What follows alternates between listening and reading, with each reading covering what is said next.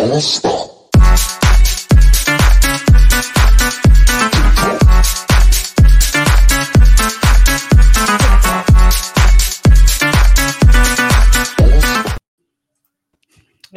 sí, lo veía venir, lo supuse y no, como siempre, no defraudó el señor, el señor productor al poner al último que llega y además es prevenido a iniciar el programa, pero lejos de ser una molestia, es un gusto saludar a la señora bonita y al amigo Friki después de un ratito que nos tomamos de vacaciones. Ya estamos de vuelta en el primer programa de 2024, transmitiendo completamente en vivo, eh, cada uno desde nuestras guaridas. Y pues le tenemos, ya saben, ya saben, pasaron cosas, sí, eh, durante nuestra ausencia, pero además vienen cosas, eh, ya el señor productor está ansioso por mostrar. Hambriento, hambriento ya. Sí, sí, todo lo que viene. Em, pues aquí estamos con, con, toda la buena onda y la, la, buena actitud que puede tener un primer día de clases. Em, a ver si seguimos así todo el año, espero que sí. Y como ya lo oyeron, ya escucharon a, al señor que le grita a las nubes más sensual de Guadalajara y la zona metropolitana el señor Don Rob Medina, que al parecer está glitcheándose, está teniendo unos. Sí, está muy glitcheado su. Oh, como que, me lleva pifas. A ver, aguante. Como que entró a WandaVision, digo, ahí. sí, parecía como intro de WandaVision, pero aprovechando, aprovechando que en este momento somos un, somos un tripié de ñoñería y contenido friki, no estoy solo. Eh, y nada me faltará porque está conmigo el señor productor don Moisés Tapia Campos. Señores, ¿cómo están? Muy buenas noches, bienvenidos a una emisión más de No Friki, el programa que en este lado tiene un desmadre de vida, pero bueno, estamos completamente en vivo en el primer programa de 2024. Estamos muy contentos de que usted nos acompañe para que iniciemos esta travesía en este bonito, diría mi querida Elena Díaz, en este bonito barco que se llama vida en este bonito barco que se llama 2024. Y bueno, estaremos trayendo a ustedes lo mejor del mundo del entretenimiento. Eh, martes a martes y hay mucho de qué platicar. El día de hoy va a estar un poquito atípico el programa porque son muchos temas diferentes que los platicaremos, pero eh, ahora sí nos daremos como que un poquito más de tiempo en desmenuzar cada uno de ellos, porque si hay algo que es importante y que espero que aparte del señor Toncho Ábalos, el señor Romedina haya leído el, extenso mensaje que les dejé en WhatsApp. Este programa está hecho y construido a través de nuestras críticas, porque tanto yo, el señor Medina, el burro por delante primero, obviamente, mientras yo, el señor Rob Medina y el señor Toncho Ámbalos, somos personas que ya tenemos mucho tiempo dedicándonos al mundo de los medios y más eh, dedicándonos mucho en esta área del entretenimiento, que es un área muy específica. Así es que nosotros, los posers, los millennials, los centennials que les gustan todo este tipo de cosas y que nos quieran venir a platicar de ciertas situaciones, pues va a estar como que un difícil, un poquito difícil que mm, nos quieran vender esta historia, ¿no? Porque ya tenemos años y muchas neuronas y muchas dioptrías utilizadas en eh, conocer el mundo tanto de los cómics como del cine como de las series de televisión. Y vaya que tenemos mucho de qué platicar aquí en No Seas no quiero extenderme más, ya está con nosotros el señor Rob Medina, el señor, como lo dijo el señor, el único y inigualable señor que le grita a los cielos. tengo mucho que quejarme, tengo mucha mala vibra que soltar, mucho veneno que lanzar y vienen muchos glitches en mi cámara. Así que, a ver, paz, paz. Eso, déjame eso, eso se ve mucho mejor, Toncho. Aguántalo en lo que mi cámara se está ¿Ves? ¿Ves? Ah, mira, ahí viene, qué, interesante no me quisieron, no me quisieron prestar para comprarme una cámara nueva. Entonces, ustedes imaginen que estamos en WandaVision. Los que nos están viendo en vivo, los que nos escuchan en un podcast, vean mi bonito avatar que me diseñó Toncho. Y sí creo que ya es hora de entrar dentro del tema, nada más para confirmar lo que dijo el señor productor. La comunidad geek es una comunidad abierta a los nuevos miembros, a, a la gente. Nada nos complace más que saber que hay más freaks hoy en día que cuando nosotros éramos niños o jóvenes incluso. Claro Pero, pero no nos venden tan fácil la de que es que mira que yo soy freak porque me compré una playera del Capitán América. Pues no, no va por ahí la cosa, ¿verdad? Este, y no es gatekeeping, es, nada más mantener la comunidad sana, bien informada y respetuosa. Entonces, con eso, este, con, en ese mismo tenor, yo digo que el señor productor nos dé pauta para el primer tema a tocar el día de hoy. Así es el primer tema a tocar, el primer tema a tocar el día de hoy eh, dentro de este programa, de este bonito programa, es eh, platicar un poquito de spoilers y bueno, pues nos vamos con lo que, bueno, lo más cercano que podemos platicar, porque hay un spoiler que pasa el día de hoy, que en estos momentos se está estrenando, del cual oh, no podemos hablar en este momento. Ah, sí. Spoilers. Bueno, pues el primer, la primera noticia de esta semana es esto que ya lo estamos esperando, con un cierto sabor agridulce, diría yo.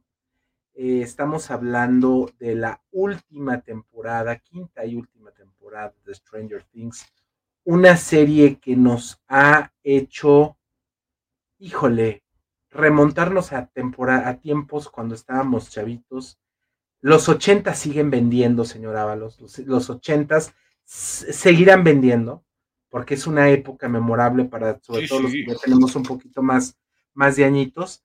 Y el, la manera en la cual los hermanos Doffer han manejado esta serie ha sido maravillosa.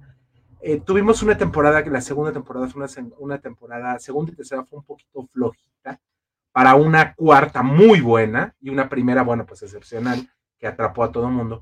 Y pues andamos preocupados porque la quinta supuestamente va a haber un salto temporal que no sabemos cómo lo vayan a, sacar, sobre todo cómo lo vayan a sacar de la manga, porque ya han cambiado mucho los personajes, ya han cambiado mucho, pues eh, lo, que, lo que nosotros vimos del inicio de Stranger Things. Y pues eh, ya están, están grabando después de este paro laboral que hubo tanto de guionistas como de actores ya se está grabando esta quinta temporada que le dará el cierre. Espero que se queden con algo, que nos quedemos con algo muy bueno y memorable y que no se vayan como estas series interminables que ya no saben, ya no saben ni cómo terminarlas y que nos quedemos con un buen producto, ¿no? Sí, totalmente. La verdad es que emociona, eh, emociona que vaya a haber un, un cierre eh, por ahí mi amigo, mi amigo personal, el multilaureado cineasta Víctor Osuna, dice que está 99% seguro de que esa última escena de la temporada 4 la grabaron a posteriori eh, y que no tienen idea de cómo, de cómo cerrar. Y tiene sentido la teoría porque la verdad es que pues sí había, o sea, era, era un buen final de temporada si nos hubiéramos quedado ahí. Ahora, el hecho de que vaya a haber más, pues siempre es mejor, a ver cómo le va esperemos que bien. Y lo que cabe destacar de, del hecho de que ya se esté grabando, de que ya se vaya a iniciar eh, el rodaje de Stranger Things 5, es que eh, nuestro amigo Noah Snap se metió por ahí en problemillas, eh, por ahí por estar, pues, haciendo, bueno, pronunciándose en temas controversiales de, de la situación en Palestina y así. Bueno, el caso es que eh, la gente, pues una cosa es que estén en desacuerdo y lo quieran cancelar, pero se rumora que querían incluso boicotear la producción. Entonces, eso sí preocupa mucho, porque una cosa es mandar un tuit enojado, eh, otra cosa es que, de plano pues se vayan a, meter con la producción, ¿no? Esperemos que no pase, esperemos que, no pase del, rumor, del sustito, pero eso es lo que nos tiene ahorita como que en terreno un poquito sensible eh, no sé si tenga algo más que agregar el señor Medina, pero si no, nos podemos pasar a la siguiente porque hay un montón de cosas que hablar todavía. No, pues no, no nada, no mucho que abundar, Toncho. Fue una de las primeras notas que nos encontramos, perdón, esta semana, esa amenaza de boicoteo por parte de lo que queremos pensar es un pequeño grupo de fans de la serie de Stranger Things que se dejan llevar por otros temas. Hay una situación política muy complicada entre Israel y Palestina en nuestro último programa, creo, o el penúltimo del año pasado, eh, mencionamos por ahí también que Merlina le iba a tocar así como que de pasada, eh, y por Merlina me, refiero a la protagonista, ¿verdad? Eh, y su participación en la película de Scream, que le iban a tocar como el castigo que le dieron a una de sus compañeras por andar opinando también sobre ese tema. Entonces, igual que tú, Toncho, yo solo espero que no trascienda, que sea un pequeño grupo de personas que se creen más santas que el Papa y que ellas siempre tienen la razón y que nadie más puede tener opiniones o expresarlas públicamente. Estamos experimentando, como en Black Mirror, siempre el lado oscuro de las redes sociales, ¿no? El hecho no de que todo el mundo tenga una opinión, sino de que te quieran castigar por cualquiera de ellas. Así que mejora la siguiente nota. Así es, bueno, pues vámonos a la siguiente nota y esta es una nota de la cual nos vamos a tardar un poquito en desmenuzar porque es una nota larga que viene, viene unida, de hecho son tres notas y pues estamos hablando, vamos a hablar del universo cinematográfico de Star Wars porque bueno, el señor John Favreau acaba de anunciar que habrá una película de The Mandalorian y Grogu, habrá también una segunda temporada de Ahsoka que nos dejó muchas dudas al final de la temporada. un final de temporada pues muy abierto para mí, para mi gusto, que dejó muchas cosas eh, pues, en el tintero. Y aparte pues de la inclusión de una nueva directora a las películas de la saga de Star Wars. Señor eh, Medina, empezamos con usted, por favor. ¿Con qué parte nos vamos primero? Primero por lo, con lo de Mandalorian, si quieres. Vamos a, vamos a empezar por lo positivo para variar. Eh, en general yo considero que es una buena noticia el tener más, eh, más productos mediáticos relacionados con The Mandalorian, que lo he dicho hasta el cansancio, en este bonito escenario, no seas friki, para mí resucitó por completo eh, mi, mi, amor por Star Wars. Para mí The Mandalorian es lo mejor que me ha dado Star Wars como fan desde el regreso del Jedi, superior a cualquier precuela, infinitamente superior a cualquier secuela. Entonces, me da gusto, a pesar de que siento que se cerró un ciclo eh, que ya se cerró una historia y que siempre existe el riesgo de arruinar lo bueno que hemos logrado hasta el momento. La tercera temporada fue la más floja, entonces espero que haya suficiente material, suficiente ingenio. Yo todavía confío en Fabro, en Filioni, eh, pero sobre todo en Fabro para que nos den un buen producto, que va a ser además el director de la película que hasta el momento se maneja el, título tentativo de, de Mandalorian y, Grogu. Dudo mucho que se le quede. Pero bueno, para mí es una buena noticia, esa es fresca, esa fue la nota de hoy. Eh, no sé cómo lo ves tú, Toncho, si lo ves más como algo que te anime y que diga, ah, esto me da esperanzas, creo que vamos a recibir una nueva buena película de Star Wars, o es más bien como el temor de a ver si no echan a perder lo bueno que ya nos dieron. No, es que, mira, yo soy de la idea de que no te pueden echar a perder algo que ya tuviste. Entonces, eh, digo, para todos esos que dicen que les echan a perder su infancia o que les arruinaron a las tortugas ninja, pues no, ahí siguen, no, no es retroactivo. Un producto malo no es retroactivo. Entonces, em, pues sí, ya tuvimos una, una serie muy sólida con, con, The Mandalorian, con sus altibajos, pero creo que cerró bien. Eh, pero si te están comprando, vas a vender. Y si se están dando cuenta que tanto Mando como Grogu son una mina de oro, pues por supuesto que van a buscar la manera de, eh, de seguirle exprimiendo. Ahora, no lo están haciendo a lo baboso, lo están haciendo con John Favreau. Entonces, por ese lado, yo me quedo tranquilo. Que si es buena, que si es mala, pues vamos viendo. Pero el hecho de que vaya a existir siempre va a ser mejor a que no exista. Y mismo caso con la serie de Azoka. La serie de Azoka traía jiribilla porque eh, pues nos dejaron el final abierto, nos dejaron un montón de preguntas. Se sabía o sea, si ya por el final están cantando y cantando y cantando a Tron y por el final te lo muestran y no hace nada más que esperar y cuando realmente lo vas a ver en acción se acaba la serie, pues obviamente que había intención de continuarla. Entonces, eh, pero así como pudo haber intención, pudieron haberla cancelado y no lo hicieron, lo cual es bueno. Vamos a ver qué nos da Azoka temporada 2, pero por lo pronto, pues pinta bien el futuro para, para Star Wars. No sé qué opina usted, señor Tapia o si nos vamos a la siguiente también. Eh, pues yo opino que hay que esperar. Yo pienso que hay que esperar. En el caso de, Mandalorian, tú acabas de dar el clavo, mi querido Toncho.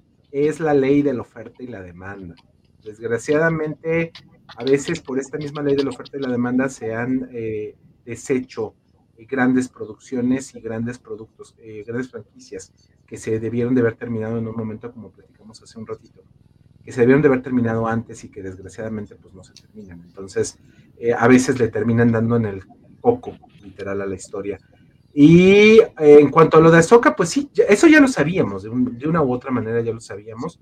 Eh, yo también estoy por ahí esperando que en cualquier momento nos va a llegar la, la noticia de una segunda temporada de Obi-Wan, porque también igual yo pienso que van a tratar de corregir lo que hicieron con, este, con esta serie. Híjole, quién sabe, ¿eh? Yo, pues yo no sé, pero yo pienso que por ahí nos va a llegar. Y Ahsoka, pues bueno, fue un producto que gustó mucho. Y que bueno, la verdad, vamos a tener la oportunidad de, de ver una segunda temporada que espero que ate más, eh, más cabos de los que dejó sueltos. Dígame, en conclusión. Gracias, me gusta el dinero. duda. Oigan, antes de pasar a la siguiente parte de, este, de esta nota tripartita de Star Wars, nada más, ¿y se acuerdan que alguna vez mencionamos que se suponía que lo que Filión estaba haciendo con Ahsoka y lo que Favreau y otros directores, bueno, el equipo creativo de Star Wars, el que sí sirve, estaba haciendo con The Mandalorian, iban a terminar en una película que se esperaba que dirigiera Dave Filoni, donde iban a coincidir la historia de Ahsoka con la historia de The Mandalorian, que ya habíamos visto que estaban en la misma línea temporal, y ahora esta película de Mandalorian no sé si va a ser completamente independiente de todo ese tema. Digo, eso es como que la única, la única cosa que se me ocurre comentar como de expectativa, ¿no? De a ver si tiene que ver con lo que hemos visto, con este gran plan que, tenían en mente, o es un tema independiente o apunta a, hacia otras áreas de, de, Star Wars, que el universo, la parte que explora de Mandalorian es mi parte favorita de Star Wars. Lo que no es mi parte favorita, y noten qué sutil transición, Sí, sí, yo sabía. es, cuando se hace un anuncio y la base de ese anuncio es una agenda política o social o de cualquier tipo que no tiene que ver ni con la narrativa ni con, el, ni con la calidad del producto. Cuando tu bandera es, ya es hora de que una mujer tome el control de Star Wars, cuando el control de Star Wars lo tomó una mujer desde hace creo que ya 10 años. Más. Eh, siento que no es como, como una buena tarjeta de presentación. Y para que sepan de qué le estamos hablando, queridos amigos friki, se anunció a la persona que dirigirá la nueva película de Rey, la película que nadie esperaba, la película que nadie pidió. Pues bueno, este, Kathleen Kennedy siempre atenta a, su fanaticada, ¿verdad? Dijo, bueno, como esta es la prioridad de Star Wars, vamos a avisarles que Charmin Obaid Chinoy, eso sí, ganadora de dos premios Oscar por documentales, cortometrajes, eh, y responsable de algunos de los capítulos de, Miss Marvel, me parece, eh, con este maravilloso currículum, pues sí, ella va a hacer una nueva película Star Wars, basada en Rey, Skywalker, Palpatine, tercera, la quinta, que va a ser la responsable de con su feminidad y su fuerza eh, rearmar la orden de los Jedi. Y digo, estoy hablando con cierta ironía, sarcasmo, porque nadie tiene broncas con, ni con las mujeres protagonistas ni con las mujeres directoras. Bryce Dallas Howard hizo un gran trabajo en The Mandalorian. Eh, la protagonista de Rock One, la mejor película de Star Wars que se ha hecho después del regreso del Jedi, película, no contenido en general.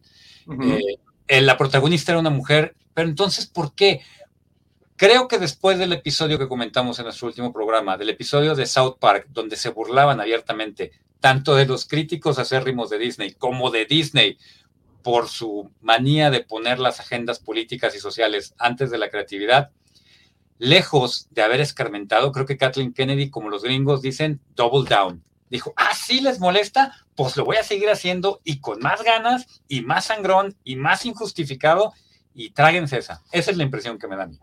Es todo lo que quiero comentar. Para que se les quite, como para decir, para que se les quite.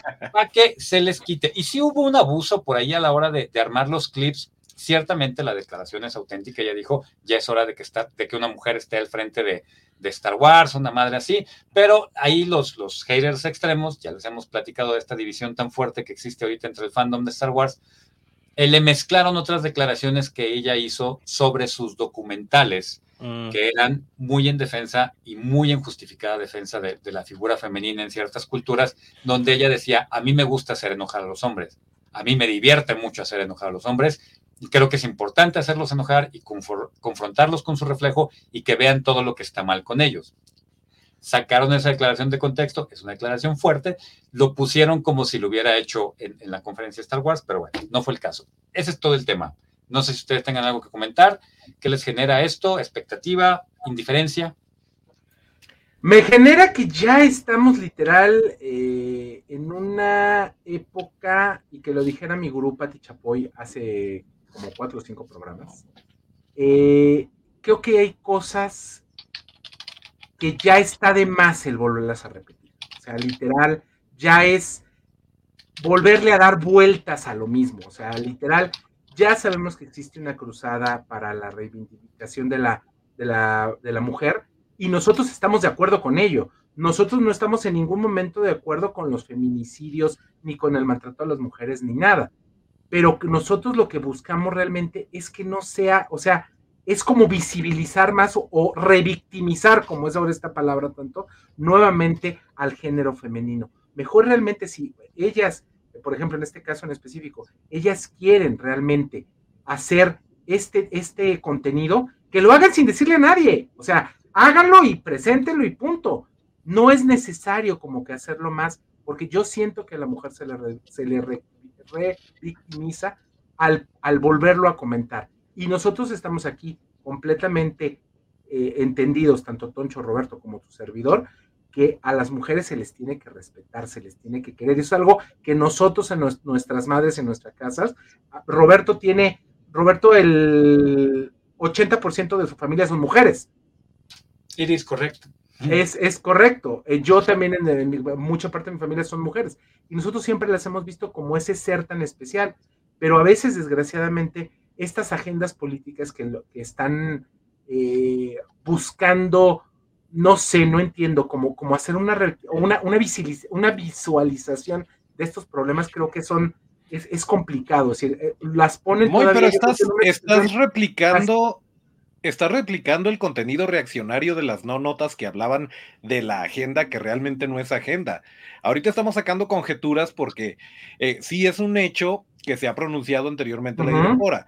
Sí es un hecho que Rey Skywalker eh, no es del entero agrado de la mayoría de los fans de Star Wars eh, varones. Pero, pues realmente no están haciendo nada más que anunciar va a haber una película de, con Daisy Ridley como Rey Skywalker, con quien no tengo problema más que con el apellido. Creo que era un buen personaje. Creo que era completamente innecesario que, que se adjudicara el apellido. Pero hasta ahí, o sea, es lo que sabemos y es lo que siempre ha sucedido, que anuncian las películas y la va a dirigir fulanito y ya. O sea, también ese... Em, si en algún momento se habló de que Taika Waititi iba a dirigir una película de Star Wars, pues todo el mundo lo estaba comparando con, con Thor Ragnarok, iban a decir que iba a ser una porquería y que, bueno, total, no ha sucedido y probablemente nunca suceda. Yo estaba muy emocionado por la película que iba a ser Patty Jenkins, eh, directora de Wonder Woman, eh, que tenía que ver con Star Wars y es otro proyecto que también se enlató. Ahora, por lo pronto yo creo que es una buena noticia que haya más Star Wars. A lo mejor se redime Rey, a lo mejor vuelve a ser del agrado. Eh, y te repito, a mí me parecía un buen personaje. creo que lo que lo que no está cool es que a fuerza quieran rascarle a la saga Skywalker cuando eh, pues el universo, y ya nos lo demostró este Mando, que sí tuvo su embarradita de Skywalker, pero en general se sostiene por sí solo dentro del lore de Star Wars y dentro de este universo tan enorme que, que creó George Lucas y que Dave Filoni terminó de ponerle la cereza en el pastel. Entonces, pues creo que nos estamos. Es que el universo está, el universo está demasiado grande para estar platicando de muchas cosas, ¿no? Hay mucho de qué platicar. Pero bueno, el único tema, yo, yo se los dije, pues, la, ¿cómo lo anuncias, no? Sí hicieron, sí, parte del anuncio buscaba generar esa controversia. Yo sí creo que ya lo están haciendo nomás por joder, pero bueno, ya lo que sigue. Vámonos con las. Em, pues, ¿qué les parece si nos vamos con las de cajón? Porque tenemos mucho que hablar de esta serie que ya. Oye, tengo una pregunta, perdón, jefe, antes de que cambies de, de sección. Este, vamos a dejar el chisme de Jonathan Meyers como para el final si nos queda tiempo, ¿verdad? Sí, señor. Sí, eso lo vamos a dejar al final. ¿Le parece? Ah, ¿Qué les parece? Nos vamos con las de cajón y pues es una de las que vamos a platicar de las de cajón porque si me preguntan, no acabé de ver Monarch. Bueno, la, parte de atrás de mi, de mi, casa lo dirá. Un poco. Se explica. ¿Por qué no la acabé de ver? ¿Por qué no la acabé de ver? Monarch se acaba creo que hasta este viernes, entonces todavía estamos a tiempo. Todavía estamos a tiempo, pero la que sí pudimos ver, o por lo menos yo sí vi, fue What Las de cajón. Y mi comentario que había hecho ah, sobre lo de la directora y sobre esta revictimización cae nuevamente con, con What ¿no? Una serie que en la, en la, temporada 2 eh, también está centrado eh, completamente en personajes femeninos. Hay grandes, eh, pienso que en esta ocasión los señores de, Marvel, salvo ciertos capítulos, a mí sí me, me quedó de ver. O sea, la verdad, la verdad a mí sí me quedó de ver bastante eh, después de una primera temporada bastante con un, con un clímax maravilloso en el cual veíamos a muchos personajes, veíamos cosas este, muy interesantes. Esta me quedó mucho de ver. Siento como que eran, yo siento que fueron capítulos que, que no metieron en la primera temporada, la trataron de meter en la segunda y trataron de hilarlo al final con algo, ¿no? Eh, hay muchos personajes que no sabemos absolutamente nada de ellos.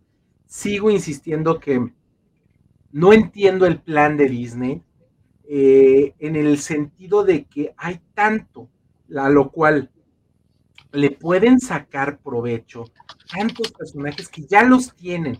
¿Para qué esperarnos a verlos en una pantalla grande con, acción viva presentarlos en una serie de animación. Con, eso sí, la calidad de la serie es maravillosa, como siempre, este, realmente lo hicieron muy, muy bien, pero pues el contenido, no sé, yo terminé al final con este giro de tuerca con el, con el que no les vamos a vender quién es el. Eh, no voy a decir quién es el villano de la temporada, pero el final, si en la primera, y eso no, no voy a, no voy a venderme historia, no voy a vender historia, pero sí creo que es importante decirlo si en la primera nosotros todas nuestras alarmas se encendieron cuando, uy, va a haber un capítulo de Marvel Zombies, wow, ¿no? Este, wow. Ahora va a haber un capítulo de Marvel 1602, que es algo también, un, un, este, un este, muy interesante de, de, este, de Marvel, muy padre, y lo desaprovechan. O sea, realmente lo desaprovecharon. Y el final enlaza con otra serie, pero termina no de. Yo siento que no termina de cuajar. ¿O tú qué dices, Toncho, que sí la acabaste de ver? No, no la vi. no vi ni uno. Uy, uy, uy. Esa es mi opinión. pido mano, pido mano. Ok, no nos tardamos mucho en esto, Toncho. Eh, no la he visto completa. Mi primer súplica, señor productor, es no cuente el final. Eh, lo que más me entusiasmaba era la idea de 1602, porque esta es una novela gráfica de Neil Gaiman, bueno, una compilación de, una serie de historias que escribió Neil Gaiman para Marvel, que además tiene una historia detrás de, eso muy, muy interesante. Si nos da tiempo, se las platico. Si no, lo dejamos para otro episodio. Pero bueno, Neil Gaiman escribe para Marvel 1612, que es las versiones de los personajes de Marvel, obviamente en este año en particular. Yo no he visto ese episodio, pero comparto completamente la opinión de, de Moisés sobre los demás episodios. Se ven desarticulados, se ven desvinculados pero sobre todo responden a preguntas que nadie hizo, con excepción del especial de Navidad, ¿no? Que se lo admites a todos los, a todos los programas, a todas las series, todo el mundo ha hecho un especial de Navidad y todos se basan en Duro de Matar y Mi Pobre Angelito y todos hacen los mismos homenajes y bla, bla, bla. Ok, se los dejo ir. Pero ni Cajorri, ni la historia de los indígenas, ni los españoles indignados porque les dijeron la especie de personas que eran sus conquistadores, eh, nada de esto justifica ¿Qué era Warif? Muy, en sus buenos tiempos. Warif te contestaba preguntas de momentos claves del universo, del universo de Marvel, del universo de los cómics, como ¿qué hubiera pasado en este punto que era... Puedo cambiar. cuál me encantaba? hablando, ¿Qué pasa si no encuentras...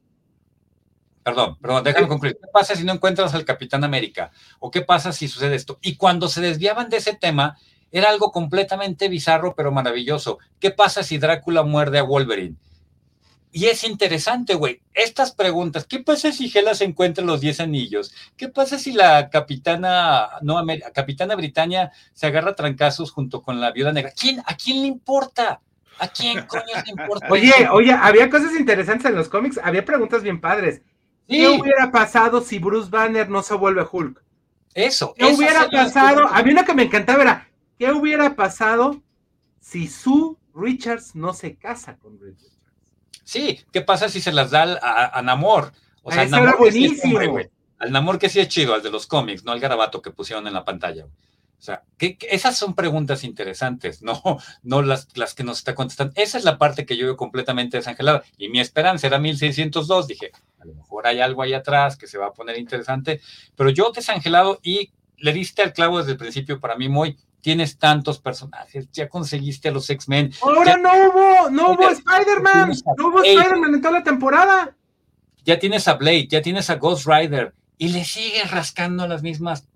Tienes a todos los Defenders. A los cuatro fantásticos. Los cuatro y te sale más barato, te sale más barato poner todo eso en animación que hacer una película. Aprovecha tu mondrigo escenario. Y no, y no lo utiliza. Es que es lo que te digo, yo no entiendo por qué esa condenada situación de querer a fuerzas primero presentar a los personajes en el, en el universo cinematográfico de Marvel antes de meterlos a What If. Ah, Lo que sí te puedo adelantar, esto es un spoiler para ti, Roberto, que te lo voy a dar, y vas a estar muy contento de que te lo dé. No hay Miss Marvel ni Capitana Marvel en el What If. No hay nada ni de Capitana Marvel ni Miss Marvel, nada, Por absolutamente nada. Tampoco hay nada de Spider-Man, eso es algo triste. Tampoco no hay nada de Spider-Man. Y te hace preguntarte, no podrán, digo, sí pueden, porque lo incluyeron en el episodio de los zombies de la temporada pasada. Yo creo que sí lo pueden utilizar. Nomás no sé si le tienen que pedir permiso a Sony o darles dinero. Que es lo más seguro que les tiene que dar dinero. Y este, y en lugar de hacer eso, tienen que hacer a nuestra Pocahontas mágica, poderosa, cósmica, este, con superpoderes, a Pocahontas mágica, este, con poderes como la Capitana Marvel, pero bueno, ya no digo nada.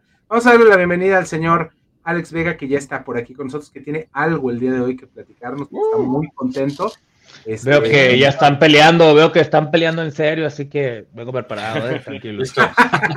Bien armado. Oiga, oigan, No, pero- por cierto, qué bueno que me dice eso el, el señor Medina, que no los ha acabado de ver lo- los, los episodios, porque no le voy a pasar el último, la última imagen de What If que tenía preparada, porque no quiero arruinarle las cosas. Pero sí es Este- cierto, tienes toda la boca llena de razón, ¿eh? Qué porquería. Cada vez.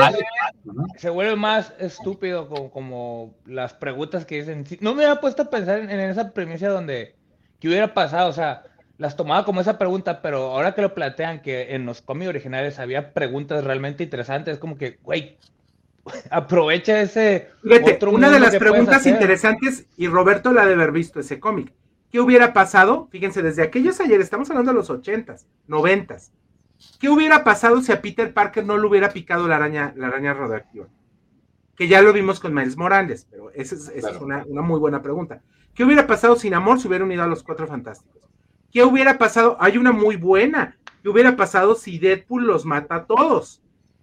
Sí, hay muchas. eh, Hay, había preguntas que, que se hubieran presentado en cualquier plática de freaks de los 80, que, que ahí cuando empezó What If, o Ajá. principios de los 90, finales de los Principios 80. de los noventas. El punto es que había muchas preguntas en, la mente de todos que eran interesantes, ¿no? Y insisto, cuando se les acabaron las interesantes evidentes, sacaban unas muy locas que eran divertidas y también sacaban unos churrazos, pero pues como que agarraron lo peor. Alex, tú sí lo viste todo y tampoco te gustó, ¿verdad?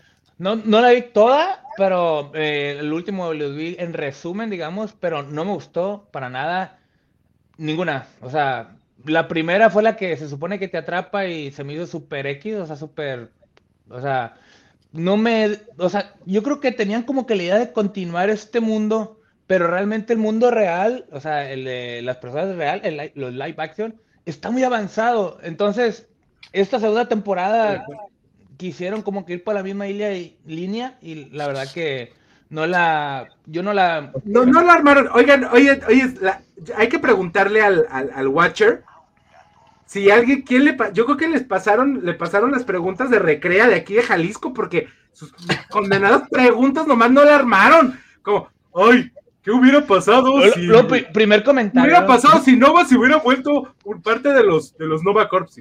Nunca he estado a favor de, de, de- de Rob sobre eso de las mujeres, pero también se pasaron de lanza este If, fue If mujeres, o sea, fue, no, o sea, se Eso es lo que veníamos platicando antes, pero digo, nosotros, le repito, no tenemos nada en contra de las feministas ni del feminismo, y estamos a favor de las mujeres, pero sí es demasiado, demasiado el estarlo calcando, ¿no? Y hablando de mujeres, vamos a esto, señor, señor Toncho Ábalos, por favor. Ah, pues es una de las razones por las que no podemos tener cosas bonitas. Em, resulta, les eh, es una de las partes feas de la, de la humanidad y nos lo merecemos. Resulta que la señorita Stephanie Tyler es una actriz y modelo que em, le, en la cual se basó eh, la Mary Jane del videojuego favorito de Alex Vega, que fue Spider-Man 2. Ahí la podemos ver, que se parece bastante a, a la chica de acción viva real, este, que es Stephanie Tyler. Y em, pues ella, muy contenta en, sus redes sociales, haciendo cosas, de repente eh, se mueve a, mm, de, de, ser actriz y eso, le empieza a meter al skincare y ese es su chamba y ese es su negocio. Este, ahí la vemos en su traje de mocap para el videojuego. Y eh, pues en este momento se está dedicando ella a, aparte de, salir muy guapa en Instagram, a hacer este tratamientos para la piel. Entonces está en su rollo y la gente la empieza a la, empieza a buscar, la ubica, la doxea, como dice la chaviza, y empiezan a mandarle mensajes de, a dejarle mensajes eh, en su trabajo, buscándola, pero es gente fan de, Spider-Man, pero ya al grado de que le están acosando y de que este, quieren hablar con ella, no para una entrevista, o sea, es nomás estar dando lata, pues.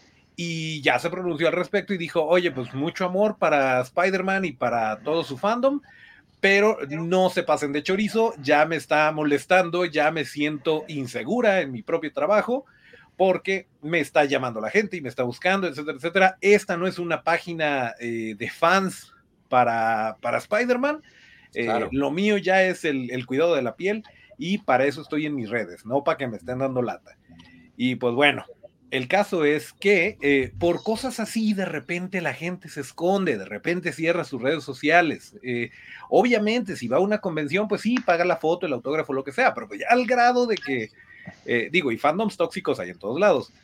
Pero, pero pues sí, es una nota eh, triste que habla muy mal de nuestra, de nuestra raza, de nuestra estirpe, que es la banda friki. Y pues no sean así, eh, manazo y periodicazo para pues, quien haya hecho eso. Es, que esto es la chaviza, güey. Ah, que eso friki. No, nada, nada, periodicazo y que les pongan la cara en su propia pipí para que aprendan. Sí, sí, ha de ser puro, puro cuarentón sin nada que hacer. Sí, sí, sí, no. no estaría seguro. Puro niño rata. También. Ah, no, de la Pero bueno, esa, esa era la nota un poco no tan alegre. Pero tenemos más, tenemos cosa bonita. Que no a ver, esta también, te, esta también te toca, mi querido Toncho. Ah, ¿cómo no? No la Porque este es, este es complacencia. Sí, sí, este, sí, Tonchito estuvo dando lata que, que sí íbamos a hablar de esto. Y la verdad es que eh, digo, a falta del Canelo que, eh, o de Spartan Bobby, que son nuestros presidentes expertos en, videojuegos, déjenme decirles que eh, yo tenía muy poco conocimiento de Fortnite, llegué a jugar un par de, partidas en, en, el modo normal, en el de Batalla Royal, y de repente llega la actualización de Lego Fortnite, y yo creía que se iba a tratar de, pues, monitos de Fortnite, pero en, digo, monitos de Lego, pero en el modo de juego normal de Fortnite. Y resulta que no, es un animal completamente diferente. Es, es, una actualización bastante pesadita, así que si lo quieren actualizar, tómenlo en cuenta porque se van a tardar un buen rato, incluso con buen internet. Eh, al Alex no se lo recomendaría. Ya lo hicieron mis hijos. ya, ya lo actualizaron. ¿Así ¿Ah, bajó? sí, mi, mi, Play 5 ha sido invadido por mis hijos y, y está lleno de cosas de Fortnite. Y, la verdad que sí se ve impresionante esa actualización. No, no, no la había profundidad. Pero sí me llamó mucho la atención eso, que como dices tú, yo pensé que iban a hacer eh, el mono, o sea, el avatar en, forma de, de, de los de Lego pero en realidad cambiaron todo el mundo, o sea, todo se convirtió en, un juego Lego prácticamente. Sí, ahora, lo que a mí no me gusta es que eh, pues ya no puedes jugar este Battle Royale eh, en modo Lego, que hubiera estado padre, pero nos dieron algo mucho más. Hagan de cuenta que al Fortnite le agregan Minecraft. O sea, y puedes jugar eh, el, modo normal o te, te, vas al modo de Lego Fortnite y es un Minecraft tal cual, pero en vez de cubitos son Legos. Y la verdad es que sí, tiene todo, o sea, claramente se nota que dijeron, ah, mira, este, esto se ve interesante y a la gente le gusta. ¿Por qué no lo ponemos acá? Exactamente. Niños consumiendo. Sí, sí, pero la verdad es que eh, yo estoy impresionado. Em, es gratis, para empezar. Las microtransacciones no están ahí, o al menos no tan evidentes como en los otros modos de juego lo cual es una gran ventaja. Obviamente van a buscar la manera de encajar el diente, pero por lo pronto, em, pues sí, o sea, es un, es un mundo abierto, este, puedes construir, puedes lo mismo, lo mismo de conseguir materiales para construir, para mejorar que tu aldea y que no sé qué, y que llegue el amiguito y que se queda, ah, no, no me quedo porque tu aldea está muy pinche, y ahí estás construyendo tu aldea más bonita para que tengas más gente. La verdad es que sí, es totalmente otro rollo, pero pues para que se den una idea, es un, es un Minecraft con Legos que le agregaron y pues qué bonito, una gran noticia, bien jugado ahí por la gente bonita de Fortnite. Así es, oigan, y vámonos a esto, porque de esto quiere hablar el señor Alex Vega y nosotros también. Mm. Es algo muy Ah, interesante. sí. esta semana. anime y manga. Eso, eso no se lo esperaba, ¿no? Pensé que ibas a subir ese meme que les mandé del Hombre Araña y esa película. Pues la verdad que todo el mundo quedó sorprendido. Eh, realmente yo sí le daba mi voto de esperanza, se lo dije. Realmente que pensé que iba a ganar el Hombre Araña, pero para mi sorpresa y para mi, mi, mi, mi otaku interior, ganó esta película. La última película de Hayao Miyazaki. Una película que realmente yo no la he visto, estuve viendo reseñas, pero he visto todas las películas de Studio Goblin y de él, que realmente, eh, pues, ¿qué le digo? ¿Por qué ganó si tenía tanta publicidad el Hombre Araña y esta película sin publicidad arrasó? Arrasó porque este material y esta forma audiovisual ya la controlan los japoneses. Ellos saben realmente cómo contar una historia y que realmente te metas en esa historia.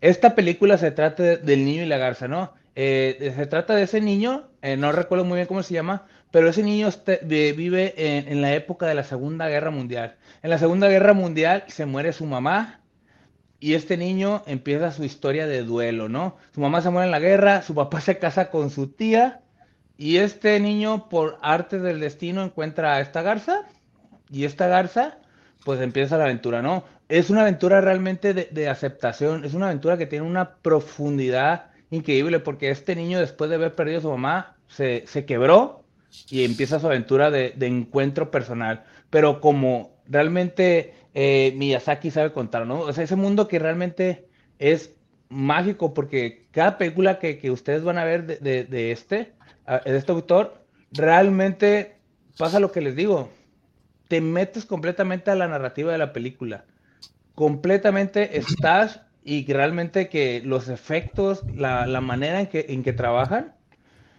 todo para mí es perfecto. Y, y para mí, yo creo que por esto, por esas razones, volvió a ganar, porque él ha ganado ya eh, en otra película.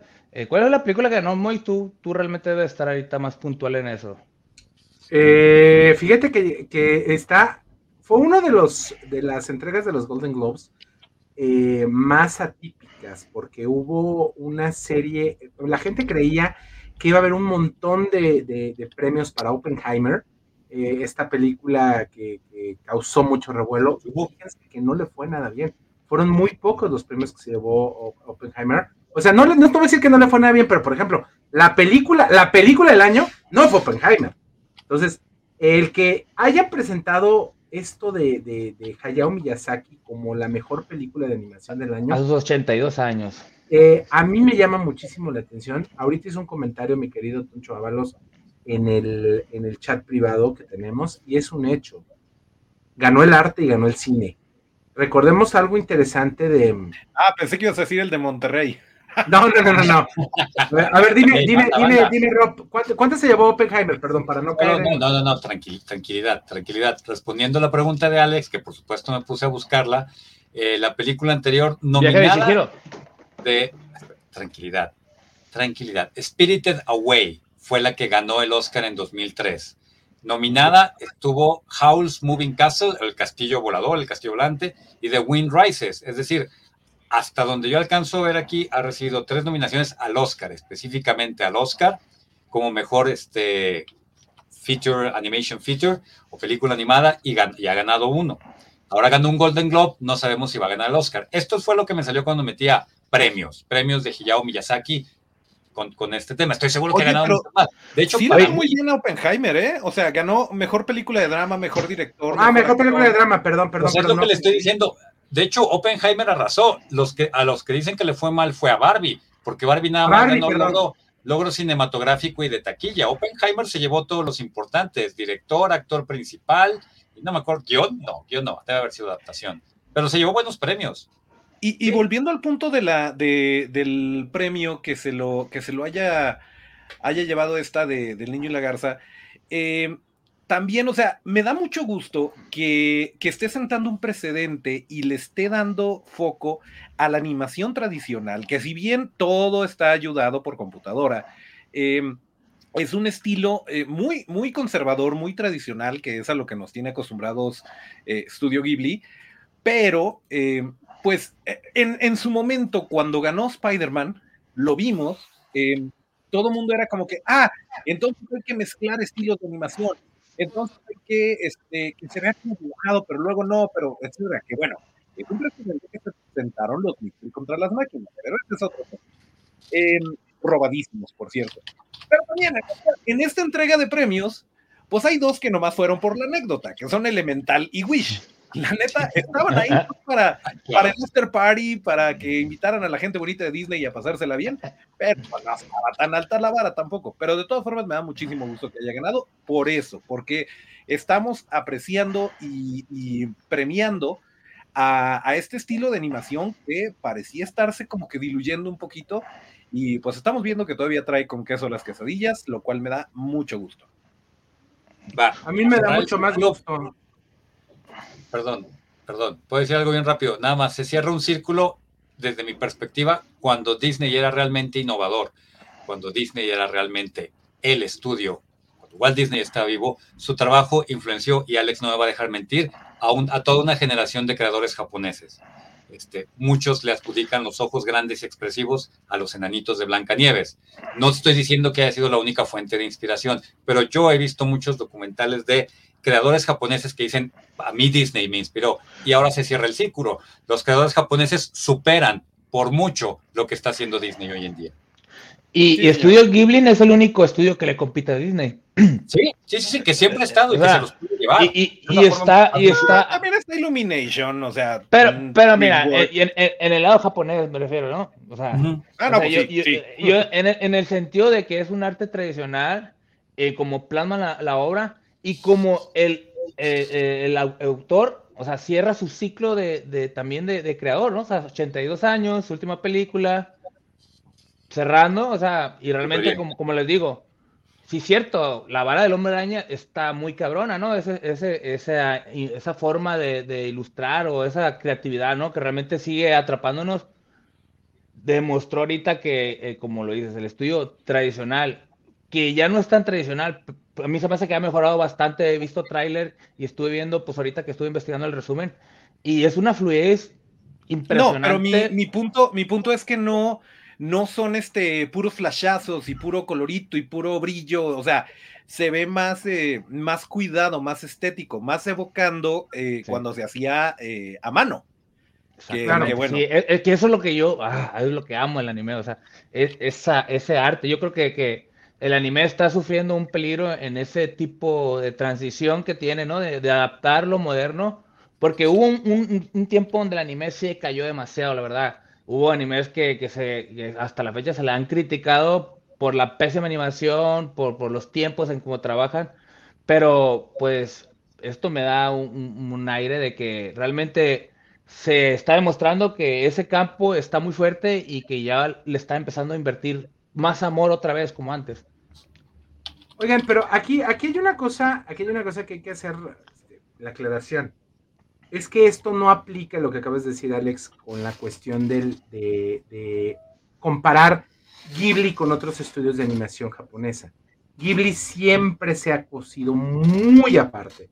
Quiero que nada más se den una vuelta a ver la película, una de mis favoritas de estudio Ghibli, que es la de Ponio, nada más vean la calidad y el trabajo que hacen las personas que se dedican a, dibujar eh, todo lo que son los fondos y todos los escenarios. Ves cómo es el ramen, los elementos que tiene un ramen dentro. Ves una esquina de una casa y ves afuera las cubetas con el agua, el agua cayendo, ves la, ves la suciedad que está en el suelo. O sea, realmente es un trabajo tan minucioso, tan bien hecho, tan lleno de detalles que te, te terminen enamorando la imagen, porque ahí te das cuenta, como es algo creado, es algo dibujado, aunque Es sea artesanal. como- es artesanal. Y eso no, es es algo que un, se- no es un plugin que bajaron de física de agua. eh, Ándale. ya nada más, ah, ponte aquí y ya, pues, este, automáticamente la computadora calcula para dónde tiene que rebotar, que tiene su mérito, pero en este caso, como bien lo dices, muy, es artesanal, o sea, es, son manitas humanas haciendo cada gotita y cada salpicada y cada noodle del maldito ramen. Es una belleza, ¿sí? Es una verdadera belleza. Eso es algo que nosotros tenemos que. Dime, dime, Rob. No, nada, nada. Estoy, estoy mostrando mi acuerdo con todo lo que Ah, es que esa esa es la, esa es la gran ventaja de- y siempre se ha eh, hecho algo, siempre se ha identificado Ghibli por eso, porque realmente siempre le han puesto esa, esa parte artesanal al oficio de la animación, al oficio y arte de la animación. Eso es algo En mi defensa, yo no dije que con el estudio japonés, y el único estudio japonés contra Disney. O sea, porque Que realmente. ruido, que le puede- Sí, sí. porque realmente, como dices tú, el estilo de arte es muy diferente, es artesanal. Digamos, imitando lo artesanal que fue Disney en, en su tiempo, con los enanitos, con Blancanieves, con, con ese Claro. tipo de, de, de creación, ¿no? Y a mí me fascina cómo las manos las mueven y, y, o sea, cómo muestran mucho las manos los, los japoneses. Next. Eh, Next, para finalizar el programa del día de hoy, tenemos que echar el chismecito porque... Platíquenos, señor Medina. Tenemos nueve minutos para hablar de Jonathan Mayers y sus declaraciones. Yo no sabía si, si Alex nos traía más notas de anime, por eso no había presionado y dejamos este tema para el final. No creo que nos consuma todo el tiempo. Es como, como eh, el chisme que compartiría nuestro productor en su versión muy chapoy, porque eh, en fechas recientes se dictó sentencia a Jonathan Mayors, ustedes lo saben, no, no sé si alcanzamos a ver esta nota antes de nuestras pequeñas vacaciones, pero se le encontró culpable de un cargo menor de agresión o asalto e inocente de otros dos cargos, pero Marvel nada más alcanzó a escuchar, a escuchar culpable y ¡fum! me lo desafanó y se desentendió y Jonathan Mayors ya no forma parte del universo cinematográfico de Marvel. Nada tonto el muchacho. El día de hoy hizo una, ni siquiera una conferencia de prensa, una entrevista oficial con la ABC, eh, con la empresa ABC. ¡Que parece parodia! Sí, el, el, el video que yo le mandé a Toncho, que me encantaría que se los pudiéramos compartir, eh, la forma en ¿No que lo plantean. subir, Toncho? Perdón, discúlpame, eh, Rob. No, no, no, adelante. Eh, no, no, me parece que lo vamos a tener que poner en la descripción del, del episodio, una liguita, porque eh, sí nos lo andan tumbando. Aparte está en otra plataforma. Ok, perfecto, entonces ahí la dejamos. Bien rápido, si ustedes han visto The Voice, van a entender cómo ha sido esta entrevista. O sea, cuando hacen una canallada estos vatos, güey, eh, llámale, ay, ¿cómo se, se me escapó el nombre del protagonista Homelander. de Homelander? Ya sea Homelander o, o Dark Noir o cualquiera, bueno, Dark Noir no porque no habla, es toda la estructura de algo súper armado y el otro eh, asumiendo su rol de víctima, no de victimario, pues, y no estamos haciendo, no estamos asumiendo ni que sea cu- culpable ni que sea inocente, pero todo se ve tan perfectamente armado. El, el señor Mayors, muy en su derecho, toma su bandera de, de- de todo, como diciendo, me están, me están acusando o me declararon culpable de una agresión cuando estaba tratando de alejarme de una persona, lo cual es cierto. Hay un video donde él se ve que está corriendo de una exnovia que se había enojado con él porque le estaba recibiendo una llamada, tiene todos los elementos de chisme esta cosa, ¿eh? Y en el momento en que él se la quiere quitar de encima, él dice que no se acuerda qué pasó, pero en el juicio lo que se encontró es que le dobló la mano de manera tal que le fracturó un dedo. Ese fue el rollo. Eso fue Mm. lo que le costó toda su carrera.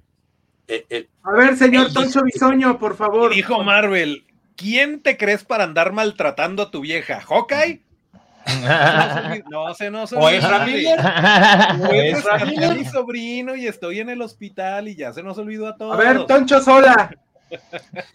No, bueno, o sea, es, es la verdad que tenemos, eh, como lo decía el profe Chris Rock, eh, tenemos eh, indignación selectiva.